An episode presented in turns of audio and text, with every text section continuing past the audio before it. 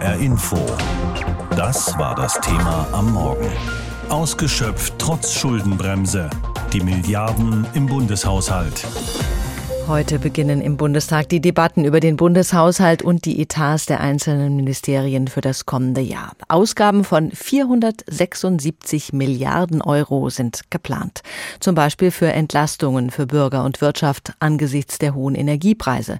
Dazu kommen zum Beispiel eine Wohngeldreform und ein Zuschuss zu den Heizkosten für Bedürftige. Außerdem wird das Kindergeld steigen. Aber trotz des gewaltigen Etats konnte Finanzminister Christian Lindner die Schuldenbremse einhalten. Das war immer sein großes Ziel. Darüber gesprochen habe ich mit Sana Röser. Sie ist Bundesvorsitzende der jungen Unternehmer. Frau Röser, Sie als junge Unternehmer fordern Generationengerechtigkeit und eine dauerhafte Sanierung der öffentlichen Haushalte. Was davon ist in diesem Haushalt umgesetzt worden? Also fest steht schon mal, dass Deutschland vor gewaltigen Herausforderungen steht. Erst hatten wir die Corona-Pandemie, die die Wirtschaft ausgebremst hat. Und dann kam jetzt der von Russland begonnene Angriffskrieg, der eine Energiekrise ausgelöst hat, die uns noch länger beschäftigen wird in Zukunft. Und gleichzeitig drängen ja viele Zukunftsfragen. Die Frage, wie wir beispielsweise die digitale und ökologische Transformation der Wirtschaft stemmen können in Zukunft. Und trotz dieser Krisen dürfen wir das Thema Generation Generationengerechtigkeit nicht aus dem Blick verlieren. Das bedeutet, dass wir den jetzigen und vor allem auch den kommenden Generationen keine Belastungen hinterlassen dürfen, vor allem Belastungen, die sie nicht tragen können. Und wir als junge Generation, dafür spreche ich ja, und vor allem auch die nachfolgenden Generationen brauchen Gestaltungsspielräume für die Zukunft. Und wir müssen in Zukunftsthemen investieren. Dazu gehört das Thema Bildung, Digitalisierung, Infrastruktur, Sicherheit oder einfach kurz gesagt, in unsere zukünftige Wettbewerbsfähigkeit müssen wir investieren. Und das muss eigentlich auch das Ziel des jetzigen Haushalts sein. Und wenn ich mir jetzt den Entwurf anschaue, dann sehen wir zumindest mehr Investitionen als im letzten Jahr geplant waren. Aber die laufenden Ausgaben sind um ein Vielfaches höher. Und dieser 480 Milliarden Euro große Gesamthaushalt, da betragen allein die Sozialausgaben über 200 Milliarden Milliarden Euro. Und hier fließen natürlich ganz viele Zuschüsse in die Rentenversicherung. Das hat auch damit zu tun, dass die Bundesregierung immer größere Versprechen macht, die sich auf die nächste Generation auswirken, obwohl wir eigentlich ja heute schon wissen, dass wir unser Rentensystem so nicht weiter finanzieren können. Und trotzdem macht die Regierung große Versprechungen. Und mit Blick auf die demografische Entwicklung wissen wir, dass wir uns das in Zukunft nicht mehr leisten können. Und deswegen sage ich ganz klar, wir brauchen in Zukunft eine doppelte Nachhaltigkeit. Nicht nur die Nachhaltigkeit fürs Klima, sondern auch die Nachhaltigkeit für die Finanzen. Und deswegen war tatsächlich auch der Entschluss zur Schuldenbremse so wichtig. Aber von den Entlastungspaketen, die da jetzt geschnürt werden, profitiert ja auch die junge Generation. Wenn der Staat Unternehmen in der Corona-Krise nicht gestützt hätte und Bürger auch in der aktuellen Energiekrise nicht entlasten würde, dann wären die Folgen womöglich fatal. Ist damit nicht auch Generationengerechtigkeit hergestellt worden? Hm. Also jede Verschuldung bringt ja eine Belastung mit sich, die der Haushalt Jahr für Jahr mit sich schleppt. Und es schränkt natürlich die künftige Generation ein, mit dem Haushalt gestalten zu können und Zukunftsinvestitionen zu tätigen. Und heute schon bezuschusst der Bundeshaushalt beispielsweise die Rentenkasse mit 100 Milliarden Euro. Und was auch ein ganz wichtiger Punkt ist zum Thema Generationengerechtigkeit, ist, dass die Schulden von heute die Steuern von morgen sind. Und das heißt, dass zukünftige Generationen das ausbaden müssen, das bezahlen müssen in Zukunft. Und deshalb sollte die Regierung auch viel stärker bei den Ausgaben hinschauen.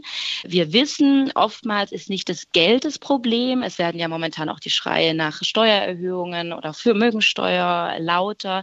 Oftmals ist nicht das Geld das Problem, sondern viele Fördermittel werden erst gar nicht abgerufen. Auch bei den Corona-Rücklagen haben wir das gesehen, bei Bund und Ländern. Wenn wir das aktuell aktuell anschauen, allein in Bayern, Baden-Württemberg, NRW, Niedersachsen, Sachsen-Anhalt und auch in Thüringen haben wir zusammen noch rund 20 Milliarden Euro Reserven. Und wir haben vor allem auch noch Haushaltsrücklagen. Und dieses Geld ist da. Und das Problem liegt aber oftmals in den Strukturen, die nicht effizient sind. Das Geld versickert oft in Verwaltungsstrukturen. Und ich würde mir erwarten, als junger Mensch, dass auch die Regierung den Bleistift spitzt und eine Prioritätensetzung erstmal vornimmt, wofür wir Ausgaben und Steuern verwenden. Also auch zu schauen, was haben wir in Rücklagen und wie können wir die jetzt effizient investieren, dass wir den jungen Generationen nicht so viele Schulden aufbürden. Bei den Haushaltsberatungen in dieser Woche im Bundestag wird man das Wort des Öfteren hören. Generationengerechtigkeit. Die Schulden, die heute gemacht würden, dürften nicht die nächsten Generationen belasten. Es gibt aber auch den umgekehrten Vorwurf, die Investitionen, die heute nicht getätigt würden, zum Beispiel in Klimaschutz oder Infrastruktur, diese aufgeschobenen, aber eigentlich notwendigen Ausgaben, die würden zu Lasten der nächsten Generationen gehen. Was sagen junge Politiker? Mario Kubina hat hingehört. Jens Teutrine hat es letztes Jahr in den Bundestag geschafft. Der 29 Jahre alte Politiker gehört zur FDP-Fraktion und ist eigentlich kein Freund von Staatsausgaben auf Pump. Ja, als junger Abgeordneter tut mir auch jeder Euro Schulden weh, aber sie sind notwendig in der aktuellen Situation. Denn der russische Angriffskrieg und die wirtschaftlichen Folgen lassen der Bundesregierung aus Sicht von Teutrine keine andere Wahl, als neue Milliardenkredite aufzunehmen. Er tröstet sich damit, dass Bundesfinanzminister Christian Lindner nächstes Jahr zur Schuldenbremse des Grundgesetzes zurückkehren will, zumindest auf dem Papier. Es gibt ein Limit und das ist, glaube ich, wichtig, nämlich dass das nicht einfach ausufernd äh, wird. Doch in den Augen von Katharina dos Santos ist das ein schwacher Trost. Mit 28 Jahren ist sie die jüngste Abgeordnete der CDU-CSU-Fraktion.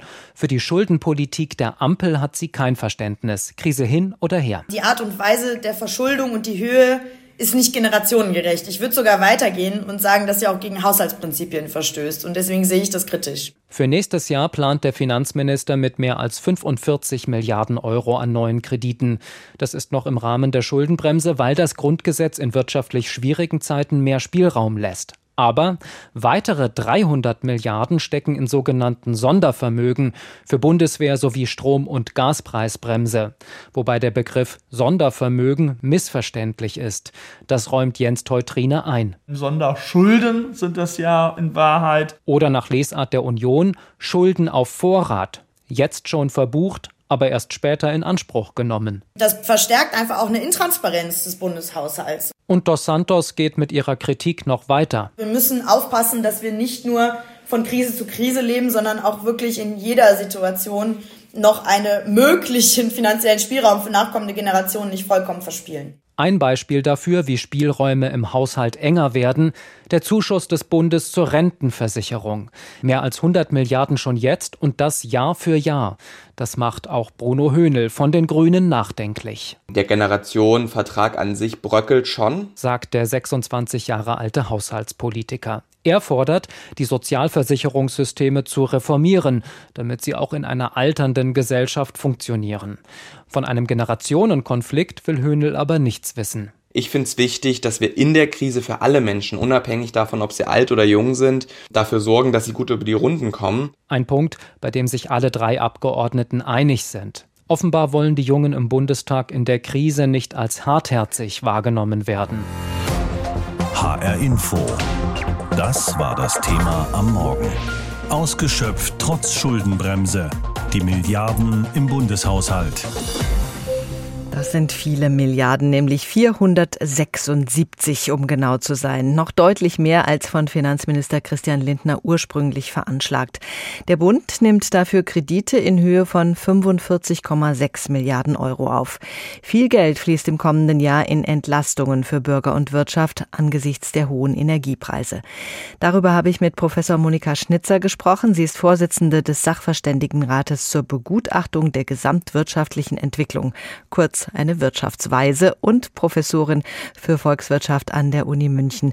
Frau Professor Schnitzer, da steckt also viel Krisenbewältigung im Bundeshaushalt für das nächste Jahr. Zu Recht? Ja, wir sind in einer Krisensituation. Wir haben insbesondere die Energiekrise. Die Energiepreise sind massiv gestiegen. Die Menschen brauchen eine Entlastung, weil nicht alle mit diesen hohen Preisen zurechtkommen. Ja, an der Stelle ist das richtig. Gerade bei den Entlastungspaketen kam der Vorwurf auf, da werde mit der Gießkanne verteilt. Das Geld werde nicht zielgenau eingesetzt. An welchen Punkten können Sie das erkennen? Das ist in der Tat eben auch richtig. Die Gaspreisbremse, die vorgesehen ist, die wird eben alle entlasten, die Gas beziehen. Und das ist zielgenau im Sinne von, man unterstützt an der Stelle die Gasbezieher, aber es trifft eben für alle zu, egal ob sie wenig verdienen oder viel verdienen. Und das ist natürlich nicht zielgenau. Nun kommt Finanzminister Lindner ohne Aussetzung der Schuldenbremse aus, aber die Frage ist ja, wie das alles bezahlbar sein soll. Sehen Sie im Bundeshaushalt dazu Lösungen? Nun, er kommt deswegen ohne Aussetzen der Schuldenbremse in diesem Jahr aus, weil er im vergangenen Jahr, also aus heutiger Sicht eben im aktuellen Jahr, die Schuldenbremse nochmal massiv ausgereizt hat und das alles die Kreditermächtigung sozusagen im Jahr 2022 eingebracht hat und dann im nächsten Jahr sich einfach aus diesen Krediten bedienen wird. Das sind also mehr oder weniger Rechentricks. Ja, so kann man das sagen. Im Jahresgutachten der Wirtschaftsweisen, deren Vorsitzende Sie sind, fordern Sie unter anderem Steuererhöhungen, zum Beispiel für Spitzenverdiener. Nun ist das Wort Steuererhöhung etwas, das FDP-Politikern kaum über die Lippen kommt. Entsprechend wurde auch auf Ihre Vorschläge reagiert. Auch viele Wirtschaftsverbände lehnen Steuererhöhungen ab. Hatten Sie damit schon gerechnet? ja, natürlich rechnen wir damit, aber man muss an der Stelle einfach sagen, man muss sich das Gesamtpaket anschauen. Ich hatte eben gesagt, die Besserverdienten, die werden durch die Gaspreisbremse auch entlastet, obwohl sie das gar nicht bräuchten. Und wir haben lediglich vorgeschlagen, diese doch dann bitte auch wieder zur Kasse zu bitten. Das heißt, von ihnen zeitlich befristet mehr Steuern abzuverlangen, damit sie so belastet werden, wie sie vorher entlastet werden, damit das Gesamtpaket stimmt. Denn die brauchen das Geld nicht. Und an der Stelle würde man vermeiden, so viel Schulden aufzunehmen, wie jetzt vorgesehen ist. Man würde auch vermeiden, dass da nochmal inflationstreibendes Geld ins System reinkommt. Also uns erschien das als eine sehr vernünftige Lösung. Die Union fordert deutlich mehr Einsparungen. Wo gäbe es denn da Möglichkeiten? Ja, das wüsste ich gerne von denen, die die Einsparungen fordern. Denn wenn man sich den Haushalt mal genau anschaut, dann ist ja wirklich ein sehr großer Teil des Haushaltes für soziale Ausgaben, die man nicht so einfach wegstreichen kann. Zum Beispiel geht ein Viertel des Haushalts in die Rentenkasse da jetzt zu sparen, das möchte ich erst mal sehen, wer sich da wirklich dran traut. Denn tatsächlich haben wir ja eher das Problem, dass diese Ausgaben in Zukunft noch steigen werden, wenn die Babyboomer in Rente gehen. Also hier haben wir eher das Problem, die Ausgaben in Zukunft noch zu begrenzen. Und gegen solche Vorschläge bei der Rente etwas zu machen, gibt es ja schon jedes Mal jetzt sehr großen Widerstand. Da sind wir beim Thema Generationengerechtigkeit. Wird ausreichend investiert für die kommenden Generationen? Ja, tatsächlich sieht man eben im Haushalt nicht viel Geld, das für Investitionen vorgesehen ist. Allein wenn man sich mal anschaut, für digitale Infrastruktur, da sind wir gerade um die 450 Millionen vorgesehen. Das ist auch weniger als ein Prozent des Haushalts. Also für Investitionen ist leider gar nicht so viel Geld vorgesehen. In dieser Woche soll der Bundestag den Etat für 2023 verabschieden. Wir sind also in der sogenannten Haushaltswoche. Im Kernhaushalt wird die Schuldenbremse zwar wieder eingehalten, ein Großteil der Kosten der Energiekrise und die Investitionen in die Bundeswehr sind allerdings in milliardenschwere Sondervermögen ausgelagert worden. Der Etat für das kommende Jahr sieht Ausgaben in Höhe von 476 Milliarden Euro vor. Martin Polanski mit mehr Informationen zu dem, was der Staat im Portemonnaie hat. Das Haushaltsbuch ist dick. Auf 3289 Seiten ist der Bundeshaushalt für das kommende Jahr aufgeführt. Zahlen, Kolonnen und Erläuterungen zu jedem einzelnen Ministerium, zu Einnahmen, Ausgaben, Kreditaufnahme und Zinslasten. Das ist ein ganz besonderes Völkchen, die Haushälterinnen und Haushälter, sagt FDP-Finanzminister Christian Lindner. Er wird heute im Bundestag die Haushaltswoche eröffnen, die abschließenden Beratungen zum Etat 2023. 476 Milliarden Euro will Lindner im kommenden Jahr ausgeben, rund 30 Milliarden Euro mehr als dieses Jahr. Ein Schwerpunkt dabei die Entlastungen in der Energiekrise. Durch die Anpassung der Einkommenssteuer an die Inflation sollen Beschäftigte mehr Geld behalten, die Reform des Wohngeldes und ein Heizkostenzuschuss sollen Bedürftigen zugutekommen. Zudem wird das Kindergeld erhöht. Der Finanzminister betont gerne, dass er dabei sein zentrales Ziel erreicht hat. Der äh, Haushalt 2023 hält die Schuldenbremse des Grundgesetzes ein. Die Schuldenbremse wurde 2011 in das Grundgesetz aufgenommen. Sie begrenzt den Spielraum des Staates, Kredite aufzunehmen. Mit Beginn der Pandemie wurde die Schuldenbremse 2020 ausgesetzt, drei Jahre in Folge. Und der Staat nahm in der Zeit Kredite auf wie noch nie. Im laufenden Haushalt knapp 140 Milliarden Euro. 45 Milliarden Euro sollen es im kommenden Jahr sein, so viel wie die Schuldenbremse gerade noch zulässt. Der CDU-Haushaltspolitiker Christian Hase hätte sich mehr Sparanstrengungen gewünscht. Das lässt einen ein bisschen konsterniert zurück, dass man hier jeglichen Spielraum, wirklich jeglichen Spielraum der Schuldenbremse jetzt ausgenutzt hat. Es passiert nichts Illegales, aber die Möglichkeit, Schulden aufzunehmen, heißt ja nicht, dass man sie aufnehmen muss. Und die Opposition kritisiert, Lindner und die Regierung würden die Schuldenbremse nur zum Schein einhalten. Sie verweisen auf die diversen Sondervermögen, mit denen weitere Kredite aufgenommen werden, am eigentlichen Haushalt vorbei. 100 Milliarden Euro will die Regierung in die Bundeswehr investieren und mit bis zu 200 Milliarden Euro die Preise für Strom und Gas drücken. Man kann sagen, das ist hier ein Doppelwumms. Wie Bundeskanzler Olaf Scholz das Sondervermögen zur Abfederung der Energiekrise genannt hat. Scholz wird sich morgen in der Generaldebatte zum Haushalt äußern, ebenso wie Oppositionsführer Friedrich Merz von der CDU und die anderen Fraktionschefs. Die Generaldebatte ist traditionell so etwas wie der Höhepunkt der abschließenden Haushaltsberatungen. Am Freitag soll der Bundestag dann den Haushalt verabschieden, um mit den Vorgaben auf 3289 Seiten finanziell durch das nächste Jahr zu kommen. HR Info. Das Thema. Wer es hört, hat mehr zu sagen.